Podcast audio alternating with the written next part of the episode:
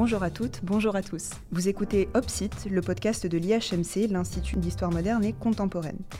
Aujourd'hui, nous avons le plaisir d'accueillir Nicolas Lioncan, historien de la période moderne, chargé de recherche au CNRS et membre de l'IHMC.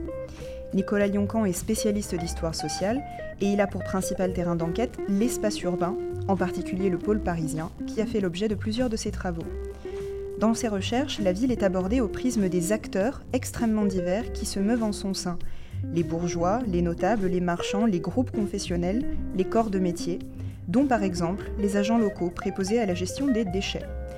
Autant de catégories socio-professionnelles qui se mélangent et qui parfois se confondent dans le cadre d'analyse très particulier qu'est la cité à l'époque moderne. Autant de catégories socio-professionnelles également que Nicolas Lioncan n'étudie pas de manière statique, mais bien en repérant les leviers spécifiques de leur action, de leur mouvement, voire de leur mobilisation.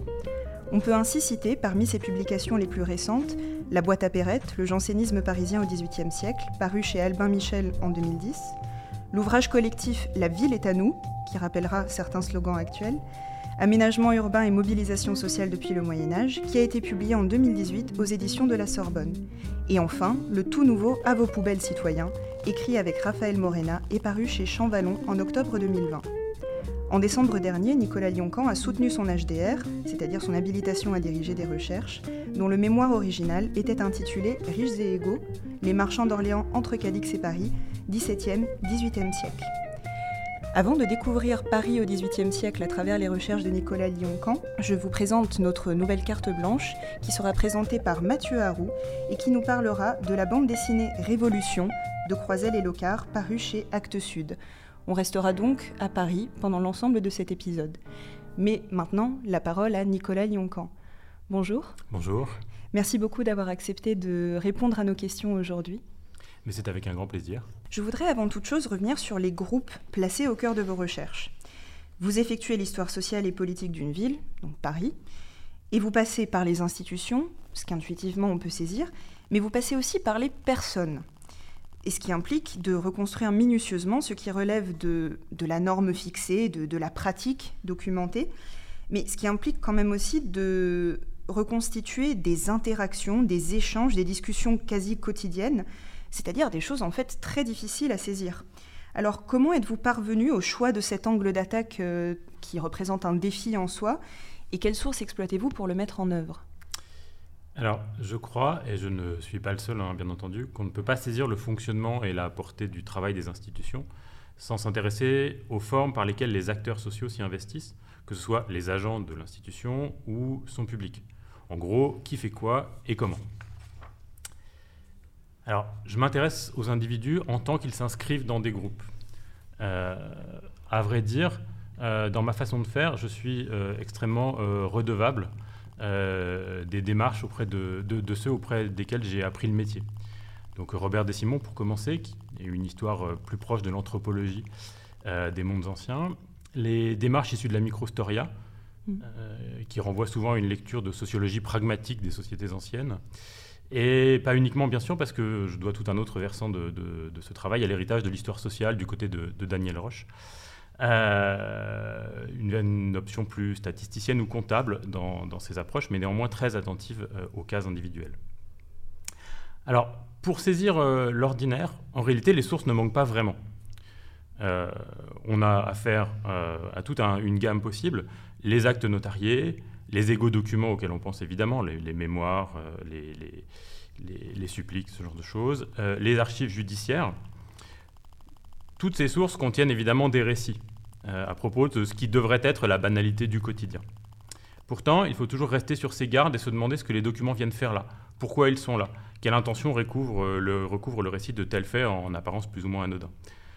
Euh, commencer par une question banale, euh, pourquoi les notaires ou les huissiers chargés de faire les inventaires après décès identifient-ils par exemple certains portraits ou non? Pourquoi décrivent-ils certains livres ou non Donc il y a une réponse toute bête qui consiste à dire euh, qu'ils n'ont pas le temps, il faut abréger l'acte, ce genre de choses. Mais euh, il est possible, euh, en, regardant très attentivement, ben, d'identifier parfois des annotations au crayon que le notaire ajoute pour dire ah bah ça en fait c'est le portrait de la mère du défunt habillé en junon par exemple.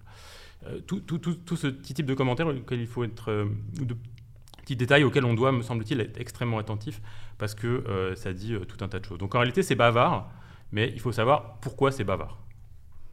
Et ça m'amène à ma question suivante, c'est que si ces personnes sont extrêmement bavardes, j'imagine aussi que parfois elles ont des propos qui entrelacent différentes euh, dimensions de leurs existences euh, et plusieurs dimensions aussi de leur être euh, social et professionnel.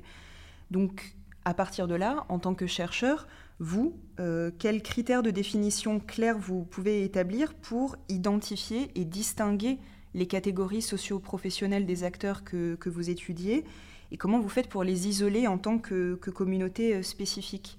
Parce qu'à la rigueur, un janséniste, on conçoit quelle peut être euh, sa spécificité au sein de l'espace social, mais c'est quoi la différence euh, entre un notable et un bourgeois, pour le coup? Euh, Oui, vous avez raison. Alors, on va commencer par un, constat d'une grande banalité. Le jeu du classement social est un sport pratiqué par les acteurs eux-mêmes, suivant des critères qu'une terminologie issue de la linguistique qualifie d'émiques. C'est leurs propres critères. La démarche de l'historien devrait-elle recourir plus volontiers à des critères extérieurs aux acteurs? Nos propres critères, des critères dits éthiques. Bon, parfois les deux se confondent, se confondent quand on réutilise les catégories des acteurs, ce qui n'est pas du tout illégitime, euh, que ce soit entièrement ou partiellement, mais euh, il vaut mieux savoir ce qu'on fait. Alors si je reprends votre question sur les, notables et ce qui peut bien différencier les notables et les bourgeois, euh, globalement, la définition de notable me semble tomber dans, dans, ce cas de recouvrement partiel. Globalement, ce sont ceux, et plus rarement celles, qui sont passés par les charges civiques ça fait sens vers, euh, c'est une, expression qui fait sens vers l'implication civique et institutionnelle. Tel individu est un notable pour avoir été marguillier de sa paroisse ou euh, juge au tribunal de commerce, par exemple. Donc, on réutilise des critères euh, émiques, globalement, pour distinguer un groupe au sein du monde urbain.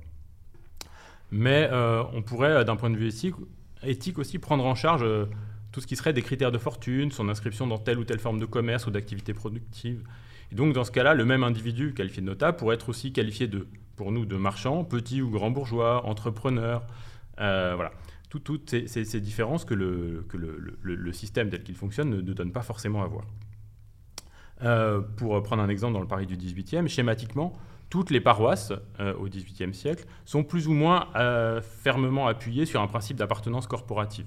Les mmh. marguilliers sont élus en fonction de leur corps d'appartenance, souvent euh, bon, les, six principales corporations marchandes, communautés marchandes de Paris. Mais euh, il y a bien évidemment un monde entre euh, le petit mercier ou le petit drapier de quartier de Sainte-Marguerite, au faubourg Saint-Antoine, qui est donc un, détaillant, et le très grand entrepreneur qui fait dans l'habillement des troupes, par exemple, mais qui est tout aussi drapier à Saint-Germain-l'Auxerrois. Donc il faut arriver à, combiner ces deux formes de critères pour travailler. Euh, et donc rester euh, également attentif aux formes de nomination et de présentation qui peuvent varier en fonction des interlocuteurs et des types de sources. Euh, ça, on en a plein. par exemple, le, père du poète et chansonnier Béranger, qui, est un personnage de petit homme d'affaires dans le Paris de la fin du XVIIIe siècle, a visiblement laissé une sorte de, petit mémoire dans, à, son fils pour expliquer euh, toutes les, catégories sociales, toutes les appellations qu'il a prises dans les actes notariés, dans des actes de baptême où il est parrain. En fait, ça varie considérablement en fonction de à qui il s'adresse, avec qui il est. Donc il y a un côté relationnel dans la façon de, se nommer. Enfin, pour en venir au fond de votre question, je méfierais un peu de l'usage du terme de communauté spécifique, euh, vous vous en doutez. D'abord parce que le langage, euh, dans le langage contemporain, ça tend à, réifier en identité euh, des groupes qui sont en fait des constructions qui sont sans cesse remodelées, réaffirmées et parfois malmenées. Perpétuer euh, les groupes auxquels les individus veulent s'identifier ou veulent appartenir, ça constitue en soi un effort. Il faut maintenir des sociabilités, des rites de pèlerinage par exemple chez les croyants, des formes de réunion. Et puis, euh, bien évidemment, il n'y a pas nécessairement une seule sphère d'appartenance des individus, surtout chez les riches urbains qui sont mon, milieu d'études favori. Donc, ils peuvent s'identifier ou on peut les identifier ou les euh, ramener à plusieurs euh, groupes euh, d'appartenance. Il suffit même de, penser à, tous ceux qui sont mobiles ou, migrants, hein, qui relèvent au moins de, en réalité de, trois groupes possibles d'identification, qui ils sont de là d'où ils viennent, qui ils sont en route et qui ils sont là une fois là où ils sont là où ils arrivent. Je comprends mieux. Et cette question de, la différence entre émique et éthique, euh, ça, m'interpelle parce que, précisément à la lumière de cette distinction, comment on fait pour définir la ville, qui du coup relève aussi aussi bien de la, de la dimension émique, puisqu'elle a été utilisée et désignée comme telle par les acteurs du passé, et de la catégorie de pensée éthique, dans la mesure où nous-mêmes, historiens, on continue de réfléchir en termes d'espace de, urbain, et pour nos objets d'étude, et pour les villes qui existent aujourd'hui encore. Donc la ville, à la lumière de ça, comment on l'a définit comme périmètre d'enquête du point de vue éthique, comment on l'a reconstruit avec fidélité en reprenant la dimension émique de la chose, et comment on fait la distinction aussi par rapport à d'autres espaces qui ne sont pas évidents à distinguer euh, de la ville elle-même.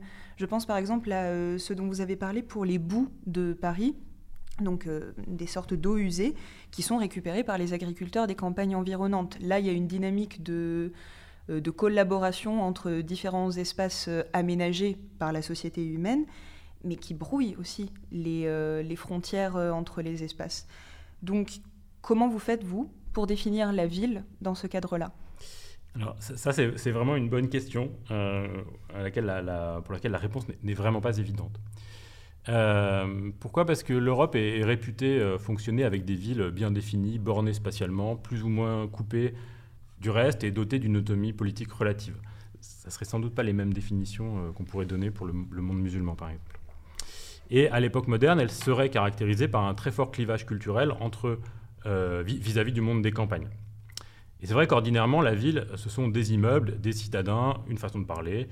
Euh, et de fait, dans le cas parisien, on n'a pas vraiment l'impression d'une dilution progressive de l'urbain dans le rural, comme on peut la connaître aujourd'hui hein, avec l'extension du, pavillonnaire, mais bien plutôt d'une forme de juxtaposition.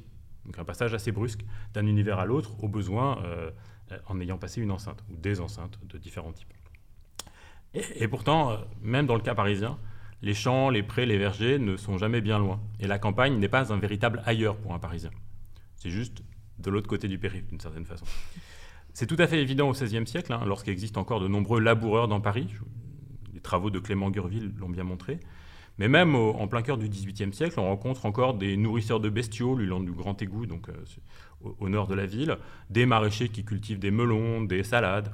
Donc les animaux sont très très présents cette présence euh, animale ou cette présence des, arbres, des jardins, on l'avait vraiment jamais perdu de vue. Mais il me semble, c'est pour ça que j'en parle, que l'histoire environnementale, qui s'est énormément développée ces dernières années, permet euh, de s'extraire un peu de ces représentations euh, de la ville comme, comme, entité autonome, mmh. pour proposer une lecture un peu plus systémique des interactions entre le monde urbain et les milieux qui les, qui les entourent, dans lesquels elles sont. Alors pour Paris, c'est bien évidemment le lien au fleuve, avec les travaux d'Isabelle Bacouche, mais aussi parce que en fait, la Seine est partout sous Paris. Donc, euh, dès qu'elle euh, sort fréquemment de son, lit euh, mineur, l'eau remonte, ça envahit les caves, la terre bouge, moins évidemment que dans des zones volcaniques, mais, mais, quand même, l'environnement est un peu mobile. Les campagnes plus ou moins proches nourrissent les villes. Bon, ça, évidemment, on a toute une, bibliographie très conséquente là-dessus. Et en échange, les excréments et déchets des villes nourrissent la campagne, ce à quoi vous faisiez allusion tout à l'heure effectivement, les éboueurs parisiens emmènent donc les crottes de chevaux et les déchets des autres animaux, et les, déchets des rues reposés dans les voiries, mmh. tout au bord de Paris, donc pour nous des décharges, et ensuite les agriculteurs viennent se servir pour en faire des, engrais. À quoi on peut ajouter en fait un aspect qui est assez souvent, qui, est rarement vu en fait, c'est le travail des ruraux en ville. Pourquoi? Parce que ces éboueurs sont en fait très souvent des laboureurs ou des, coqs de village des alentours de Paris, qui se rendent bah, quotidiennement en ville en même temps que les petits vendeurs de légumes, de fruits euh, de Montreuil, par exemple. Et précisément, là, vous, vous me parlez de, ruraux, euh, de groupes professionnels qui, fourmillent euh, dans, Paris. Tout ça me donne le sentiment d'une ville quand même très difficile à, à décrire, finalement. Est-ce que vous sauriez me dire, en peu de mots vraiment, de manière très concrète, à quoi ça ressemble Paris au XVIIIe siècle? Mais pas seulement en termes visuels, aussi en termes olfactif, si on a moyen de le savoir. C'est quoi Paris au XVIIIe euh, alors, à quoi ressemble Paris au XVIIIe C'est évidemment euh, un, voyage un peu compliqué à faire parce que ça, demande une forme d'extranéité, d'éstrangement, euh, comme, on pourrait dire. D'un point de vue, la première chose que voit le voyageur, c'est évidemment la hauteur des immeubles quand il arrive à Paris et le bruit. Ça, assurément, au moins la journée, parce que évidemment la nuit c'est beaucoup plus calme mais dans la journée, il y a plein de bruit. Alors ça, c'est tout un travail que, réalise actuellement euh, Mylène Pardoin sur l'archéologie euh, sonore dans le cadre parisien, donc d'aller chercher des bruits d'instruments et d'outils anciens. pour essayer de les, remettre et de les replacer dans, la matérialité de la ville, c'est-à-dire de faire attention à la réverbération des sons, ce genre de choses.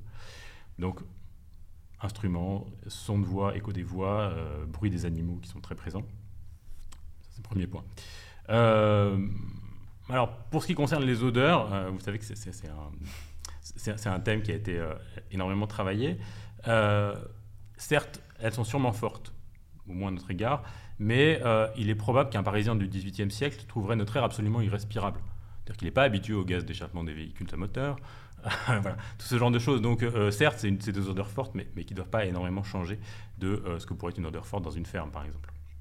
Donc, Et un, énorme contraste aussi entre le jour et la nuit. Parce que même si l'éclairage est, présent la nuit, au moins toute une partie de, l'année, les activités, l'immense majorité des activités s'arrêtent la nuit. Donc c'est beaucoup plus calme. Sauf à deux, trois pôles de loisirs et de, commerce, mais pour le reste. alors pour le reste, euh, en passant d'un quartier à l'autre, qu'est-ce qu'on voit? Alors il est certain que la ségrégation en fonction de la richesse est assez sensible, mais cette logique n'est pas totale. Euh, parce qu'il y a une nécessité de proximité de professions de service, alors les domestiques, mais euh, les petits commerces alimentaires, les cordonniers, ce genre de choses, qui, euh, qui, sont répartis de manière relativement uniforme dans l'espace urbain. Donc il y, a quand même un, un, schème répétitif d'organisation de l'espace, que la majorité des, des, immeubles soient des immeubles d'habitation âgés avec des, des, locataires euh, ou, euh, ou, des grands, euh, ou des grands hôtels particuliers. En réalité, il faut quand même toujours ce même, quota minimum de services.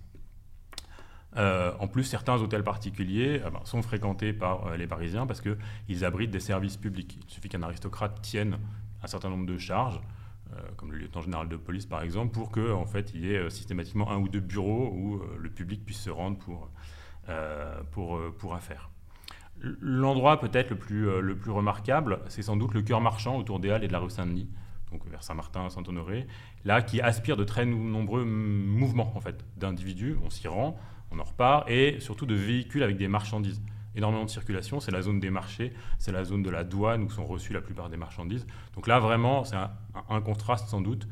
Euh, les, voies et, euh, les voies qui mènent au cœur de Paris et le cœur de Paris sont extrêmement bruyants revenons précisément euh, sur, euh, sur ce schème répétitif et puis sur ce que ça peut induire chez, dans les comportements individuels ou collectifs des, personnes. Est-ce que cette configuration de l'espace urbain entraîne certaines formes de, de, mobilisation, de, militantisme, de, voilà, d'engagement civique euh, spécifique chez tout ou partie des, habitants de Paris? Et est-ce que vous pourriez revenir éventuellement sur les formes de cet investissement civique si vous en avez repéré dans, vos sources? Oui, bien sûr. Alors, on peut schématiquement, je vais schématiquement hein, distinguer entre les investissements ordinaires et euh, ce qu'on pourrait plutôt désigner par la catégorie de militantisme. Alors, l'investissement ordinaire, c'est donner son temps et parfois de ses moyens, hein, mettre un peu d'argent de, sa poche, pour faire tourner des institutions collectives. Par exemple, euh, euh, la fabrique paroissiale, donc gérer ses finances, s'assurer de, des travaux, de euh, collecter la taxe euh, par ailleurs, ça c'est pas dans le cadre de la fabrique, hein.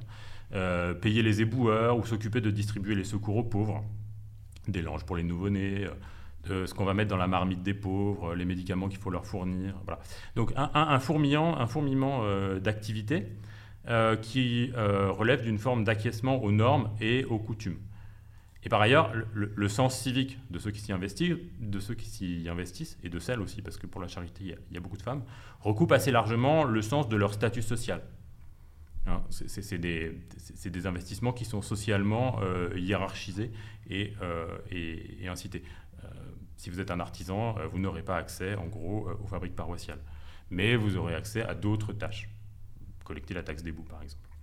Bon, alors évidemment, euh, il y a ceux qui s'y investissent et puis euh, il y a ceux dont on ne sait rien qui ne s'y investissent pas. Mais euh, donc cela, on, peut toujours discuter de, ce que ça voudrait dire pour eux. Et puis, il y a évidemment les formes de militantisme. Alors, ce que j'ai surtout personnellement envisagé sous le prisme du religieux. défendre une cause religieuse, c'est à la fin quand même le moyen. Ça se passe souvent par un investissement civique. Mais dans des institutions dans des institutions qu'on tourne, qu'on fait tourner à euh, l'avantage de sa cause. Mais ça peut également passer par euh, l'engagement dans d'autres formes d'action. Témoigner bah, pour des miracles d'un saint euh, contesté, diffuser ses reliques colporter des écrits interdits. Ce type d'action, c'est à la fois le fait des notables, qui au fond revendiquent le maintien d'une forme d'autonomie locale et d'une connivence avec le, clergé paroissial en place, mais c'est aussi le fait de gens du peuple, d'ouvriers, qui tiennent à rappeler d'une certaine façon leur proximité possible avec les élites. Hein, le diacre euh, Paris, euh, qui est mm. évidemment le, saint janséniste, le fameux saint janséniste, euh, a aussi une image d'ouvrier des faubourgs, puisqu'il a passé sa vie, une partie de sa vie, quelques années, à travailler comme un pauvre sur un métier, à, faire des bas et des bonnets. Donc ce qui explique aussi sa, sa popularité et justifie un certain nombre de discours de la part de ces miraculés qui, euh, qui illustre une forme d'égalité possible dans euh, la clientèle de ce saint. Et à ce propos, précisément, vous nous avez amené aujourd'hui une source qui permet d'illustrer euh, pour partie toutes, les facettes de, ce militantisme. C'est une source qui est tirée du supplément aux nouvelles ecclésiastiques, c'est-à-dire d'un journal éphémère du Paris du XVIIIe siècle. On l'écoute. Une fille d'environ 20 ans, surnommée Sœur Pélagie dans le parti, étant allée le 15 du mois passé à Saint-Médard, s'y prétendit atteinte de convulsions. On l'arrêta au milieu de ces mouvements extraordinaires que le fanatisme seul peut opérer et elle fut conduite dans les prisons du Châtelet. Le bruit de sa détention étant parvenu jusqu'aux oreilles d'un magistrat respectable par la place qu'il occupe et excusable par la crédulité qu'on lui suppose, il se transporta sur le champ dans la prison. Les geôliers refusèrent d'abord de le laisser parler à la prisonnière mais il insista avec tant de vivacité qu'ils crurent ne pouvoir se dispenser de la lui laisser voir. Au premier coup d'œil que jeta sur le magistrat, elle s'écria Ah ah Voilà, voilà, mon papa mangeron Il lui répondit Que fais-tu là, ma chère enfant? À quoi la convulsionnaire répliqua Ne t'ai-je pas dit, car elles se tutoyèrent l'un l'autre, qu'il fallait que j'allasse à Saint-Médard, que j'y aurais des convulsions et que j'y serais prise? Dans le même moment, elle tomba dans des agitations extraordinaires. Le magistrat, pour la soulager dans cet état, lui mit sur le champ le pied sur l'estomac. Comme il appuyait très fort, les geôliers appréhendant pour la vie de leur prisonnière les suites de ce charitable traitement, prièrent le magistrat de se retirer. Nous sommes, lui dirent-ils, responsables de cette fille, et nous ne voulons pas qu'elle périsse entre nos mains. La visite du magistrat, les liaisons qui ont paru entre lui et Sœur Pélagie, ont engagé à suivre cette affaire, et on a appris toutes les circonstances que nous allons exposer avec toute la vérité et toute l'exactitude possible. Sœur Pélagie est la fille d'un cocher, orpheline de père et de mère. Elle avait été envoyée dans une maison où elle travaillait en qualité d'ouvrière à cause de ses convulsions, ou pour mieux dire de ses extravagances. Le magistrat dont on vient de parler l'avait prise chez lui avec une autre fille âgée de 16 ans. Il les gardait l'une et l'autre depuis environ trois mois. Il leur donnait par mois environ 12 francs pour subsister et sa charité à leur égard allait jusqu'à les recevoir tous les dimanches à sa table. Sœur Pélagie, qui avait prévu qu'elle serait arrêtée, avait voulu commencer par figurer son cachot dans la chambre qu'elle occupait chez le magistrat. En effet, elle y avait bâti avec des pierres une espèce de niche, à la construction de laquelle le magistrat lui-même n'avait pas cru en qu'il fût au-dessous de lui de l'aider. Cette œuvre consommée, elle en entreprit une autre, beaucoup plus digne d'une convulsionnaire. Ce fut de se bâtir une arche figurative dans laquelle, sous les yeux du magistrat, elle renferma un grand nombre d'animaux et différentes espèces. Il y avait entre autres des poules et des coqs, deux moutons mâles et femelles, des pigeons et des tourterelles de deux espèces, avec un corbeau qui, au grand scandale de la troupe convulsionnaire, creva les yeux aux innocentes colombes. Quelqu'un parmi la secte des figuristes pourra bien trouver quelques ressemblances de cet oiseau avec un jésuite. C'est en cette arche que couchait la sœur Pélagie, par une dévotion respectueuse pour les animaux qu'elle y avait enfermés. Elle a avoué ingénument que le chant des coqs ne lui laissait guère de repos. C'était une fille convulsionnaire qui, dans une de ses extases prophétiques, avait enfanté l'idée de cette arche mystérieuse, laquelle annonçait la fin prochaine du monde et avertissait les amis de la vérité de se réunir de plus en plus pour se mettre à couvert du déluge de mots que la Constitution doit attirer sur la terre.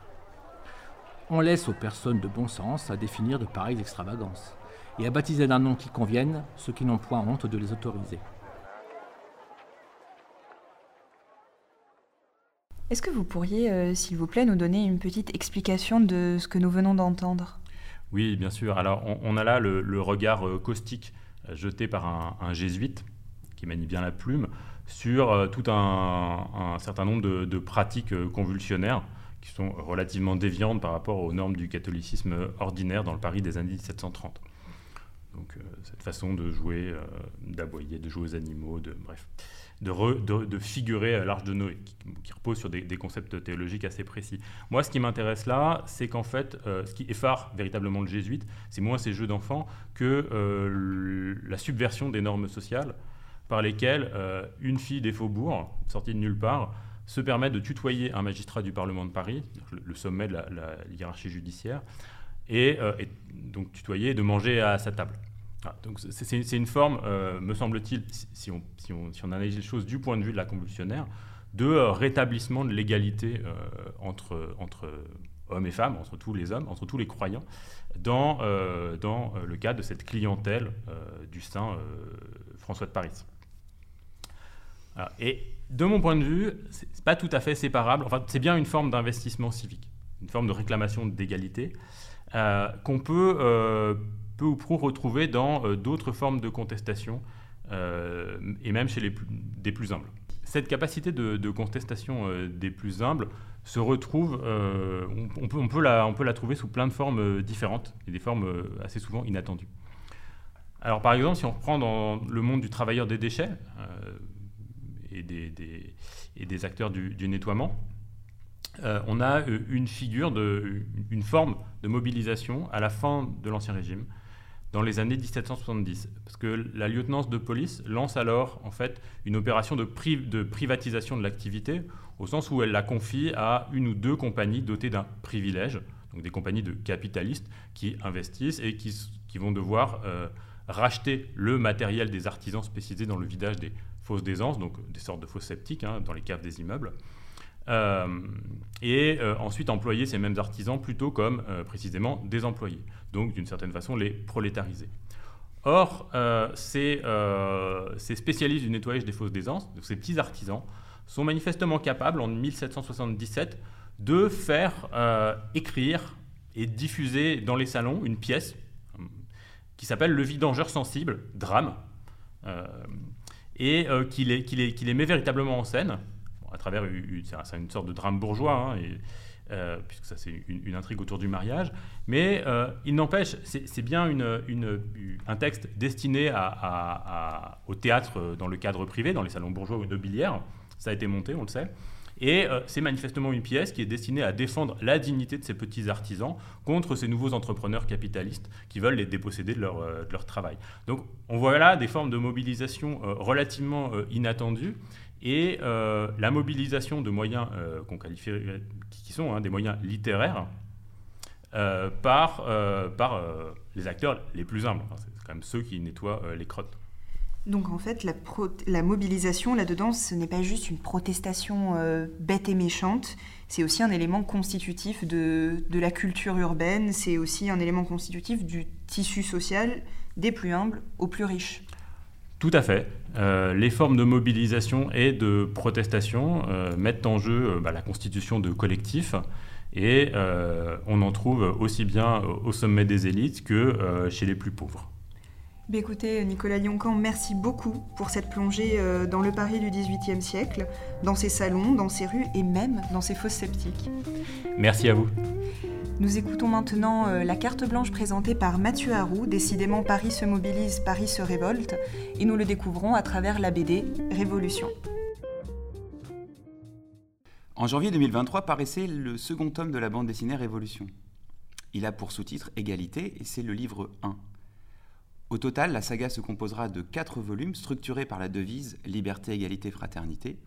Et aujourd'hui, je parlerai des objectifs des auteurs et j'entrerai plus spécifiquement dans l'analyse du premier tome intitulé Liberté, sorti en janvier 2019. Révolution n'est évidemment pas la première bande dessinée à traiter de la Révolution française, mais elle a cela d'original qu'elle ne se focalise pas sur les actions de personnalités célèbres, que l'on finit toutefois par croiser à un moment donné, mais des personnages de fiction ou des personnages réels de second plan. Les auteurs, Florent Groisel et Youn Locard, ont en effet le sentiment qu'on comprend mieux les gens qui ne font pas la révolution. Cela leur permet ainsi d'éviter l'essentialisation d'un Marat ou d'un Lafayette, de conforter une éventuelle détestation ou à l'inverse une sympathie pour Robespierre, et ainsi de ne pas tomber dans la polémique facile. Car la Révolution française n'est pas uniquement un objet d'historien, mais elle est aussi un objet social, politique ou culturel, et elle n'est pas neutre. Les auteurs en ont pleinement conscience en ne nous offrant pas une grille de lecture simpliste en s'inspirant notamment de Tardy. Leur ambition affichée est de marquer le lecteur, celui du CDI, autant que celui des universités, grâce à une immersion totale dans les événements racontés. Pour réaliser ce tour de force, il aura fallu cinq années d'écriture à quatre mains, selon les principes, je cite, d'une démocratie qu'ils qualifient eux-mêmes de totale, directe et permanente. Ils ne sont guère historiens, ils s'en revendiquent, et c'est heureux. Ils ont épluché de nombreux livres d'histoire, des essais, de romans, pièces de théâtre, et pas seulement sur la Révolution française, car ils ont voulu coller au plus près du quotidien des protagonistes. Ce quotidien, c'est celui du Paris de la fin du XVIIIe siècle, sale, bruyant, malodorant, dont le cœur est une société tantôt galvanisée par les événements qui se déroulent sous leurs yeux, tantôt paralysée, tantôt indifférente. Rendre visuelle cette indifférence constitue d'ailleurs l'un des tours de force de cette bande dessinée. Enfin, reconstituer des rues, des, édifices disparus, des événements majeurs est le privilège des dessinateurs. Et les plumes de Florent Groisel et Youn Locard rendent la lecture vibrante et enthousiasmante grâce à un jeu fait davantage d'ombre que de lumière. Le premier tome commence d'ailleurs par l'un de ces événements majeurs qui fondent la Révolution. La répression de l'émeute Révillon plonge d'emblée le lecteur dans le parcours chaotique d'une jeune mendiante qui tente de survivre dans les rues crasseuses de Paris. Dans les pages suivantes, on découvre une domestique, emportée malgré elle par l'action, deux frères, dont l'un engagé dans la garde nationale prend peu à peu conscience des enjeux, il semble mieux, il semble mieux d'ailleurs saisir la Révolution que son frère député à l'Assemblée nationale. On trouve aussi un journaliste royaliste au parcours complexe. Il sert les intérêts de la noblesse, qui l'accueille volontiers dans ses appartements, mais qui ne cherche pas pour autant à l'intégrer en son sein. Le canevas que les deux auteurs nous proposent permet au lecteur de se perdre dans les méandres de la Révolution française. J'ai l'impression même que le message de Florent Groisel et de Youn Locard pourrait être N'ayez pas peur de vous perdre dans les événements ou la complexité des discours. N'ayez crainte d'abandonner un personnage au passage ou de finalement de ne plus le comprendre ou de ne plus comprendre à quel groupe, faction ou institution il appartient. Ressentez l'ennui qui saisit le public non averti qui assiste au séance de l'Assemblée nationale. Vibrez enfin avec l'enthousiasme de la foule qui défile dans les rues de Paris. C'est en se perdant dans les ruelles dessinées du Paris révolutionnaire que l'on peut approcher et même toucher la Révolution française dans sa complexité, car celle-ci se compose de quotidiens largement opposables et qui finissent par s'entrechoquer, mais aussi composés de discours rapidement formulés, célébrés ou oubliés. Ce sont aussi des certitudes bien ancrées qui laissent place aux doutes et des ambitions inavouées contradictoires. Enfin, Révolution nous révèle au fil des pages des trajectoires individuelles et collectives, sujettes aux aléas d'un quotidien rendu redoutable moins par les événements révolutionnaires en eux-mêmes que par des lendemains insaisissables. Vous l'aurez compris, Révolution est un voyage qu'il est nécessaire d'entreprendre pour comprendre l'année 1789. Et puis la postface a été écrite par Pierre Sarnat, alors pourquoi bouder son plaisir? Merci beaucoup d'avoir écouté Opsite, le podcast de l'IHMC. Cet épisode vous était présenté par Costanza Lugnani, doctorante en histoire moderne à l'IHMC, et il marque le clap de fin de cette saison 1 d'Opsite. Merci encore d'avoir été fidèle à notre émission. Bonnes vacances et nous nous retrouvons dès septembre 2023 pour de nouvelles aventures.